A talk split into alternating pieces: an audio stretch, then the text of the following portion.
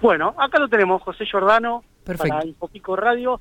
Estuvimos recién pasando por el depósito judicial, una importante cantidad de vehículos. Justo hicimos unas fotos aéreas, eh, muy importante cantidad de vehículos. Eh, ¿Cómo viene este tema de las retenciones y las notificaciones en General Pico? ¿Qué tal? Buenos días, eh, Infopico y toda la audiencia, ¿no es cierto? Eh, sí, se puede decir que hay una importante retención de vehículos, más, más que retenciones son secuestros, porque estamos hablando de secuestros judiciales.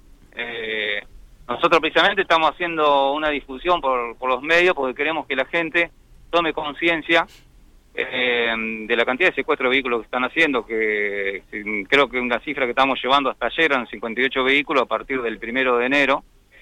Todo eso en relación a infracciones por el artículo 205, que es, eh, digamos, el que está estipulado en el Código Penal por, por la cuestión de la pandemia, para que se entienda más fácil, digamos. La mayoría de los vehículos se da, el secuestro de esos se dan eh, cuando circulan fuera del horario permitido y en otros casos también eh, cuando se hacen las fiestas clandestinas. ¿eh?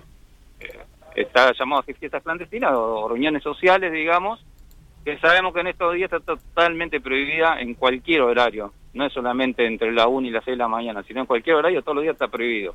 Eh, también tenemos un, más de 500 eh, infracciones realizadas a personas particulares y una... 500 infracciones desde, Estamos hablando del primero de enero de- desde enero. hasta ahora, hasta ayer o antes de ayer que habíamos sacado los cálculos. Y unas 276 causas aproximadamente que se han iniciado.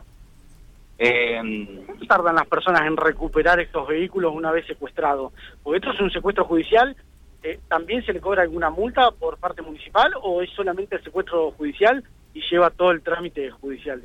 digamos? que hay causas independientes. Eh, hay cuestiones que interviene la municipalidad también. digamos, solamente el, el vehículo no se secuestra judicialmente, sino que hay veces que la persona está alcoholizada y también es eh, inicia una causa aparte, digamos, por así decirlo, por intervención de la municipalidad. La parte judicial, eh, eso directamente lo, estima el fiscal cuando se puede hacer una entrega. La entrega puede tardar dos, tres días, un mes, lo que el fiscal disponga. Eso por un lado.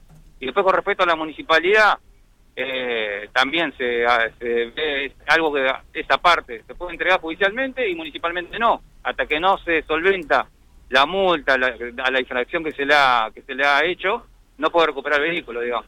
Los últimos días, está con tanta por decirlo de alguna manera, o tanta comunicación sobre las retenciones y demás, ¿ha mermado un poco o continúa eh, la manija que se le dio en la fiesta? No, yo creo que a partir de lo que fue el día lunes hasta ahora ha mermado bastante. No hemos tenido tantas presencias, no se ha visto tanta circulación de personas en, las calles, pero también tengamos en cuenta que lo que fue viernes por la noche, sábado por la noche y domingo la madrugada, hicieron muchísimas retenciones de vehículos, eh, de gente que bueno que no justamente no acataba esta cuestión de los horarios y también tuvimos algunas estas clandestinas.